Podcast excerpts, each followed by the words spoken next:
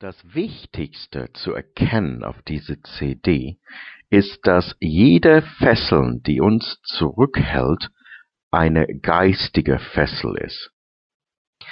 Um dieses zu veranschaulichen, nehme ich gerne diesem Bild von einem kleinen Elefanten, der gerade frisch gefangen wurde, in Indien zum Beispiel, und er wird abends gefesselt an einem Bein und an einem Holzpflock. So, und der Kleine versucht den ganzen Abend sich zu befreien und ist am Schreien und zieht und will seine Freiheit wieder erlangen. Aber irgendwann mal kapituliert er, gibt auf und bleibt ruhig neben diesem Flock und schläft irgendwann ein. Jahre später als ausgewachsene Elefantenbulle bleibt er brav neben dem Flock stehen. Weil er gespeichert hat, es bringt sowieso nichts, da komme ich nicht von los. Aber jetzt als ausgewachsene Bulle braucht er lediglich sein Bein ziehen und wäre frei. Und so sind wir Menschen geworden, durch unsere Referenzen, ähm, Konzepten, Konditionierungen geworden. Das Problem liegt daran, dass wir blind glauben, was uns anderen, Eltern, Lehrer, Priester, die Werbung uns suggeriert haben.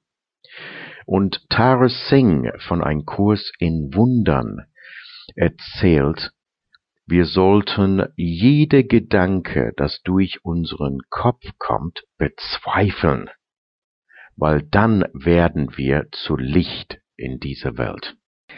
Das gleiche sagt auch Dr. Hugh Len von Ho'oponopono, der sagt, wir sollten uns von sämtlichen Daten, Erinnerungen, die gespeichert sind im Unterbewusstsein, frei werden. Oder auch wie Byron Katie sagt von The Work, wer würde ich sein ohne diese Gedanke? Da wäre ich frei und hätte auch kein Problem mehr. Unsere Aufgabe ist es, lediglich die Blockaden und Schatten aufzulösen dann werden wir wieder leuchten und zur kraftvoller und kreativer Wesen werden.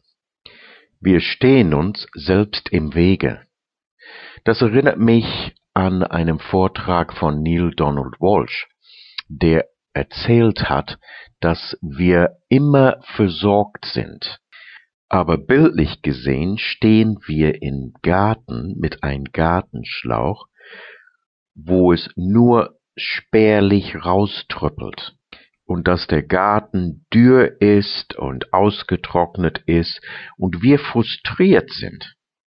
Und dann haben wir die Frechheit, nach oben zu schauen und zu schimpfen mit Gott, warum tust du mir das an?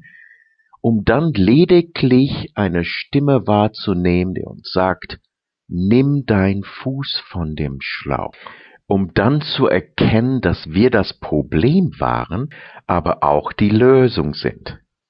Den Fuß auf dem Schlauch ist sinnbildlich für unsere geistige Blockaden, die wir hegen. Und wenn wir die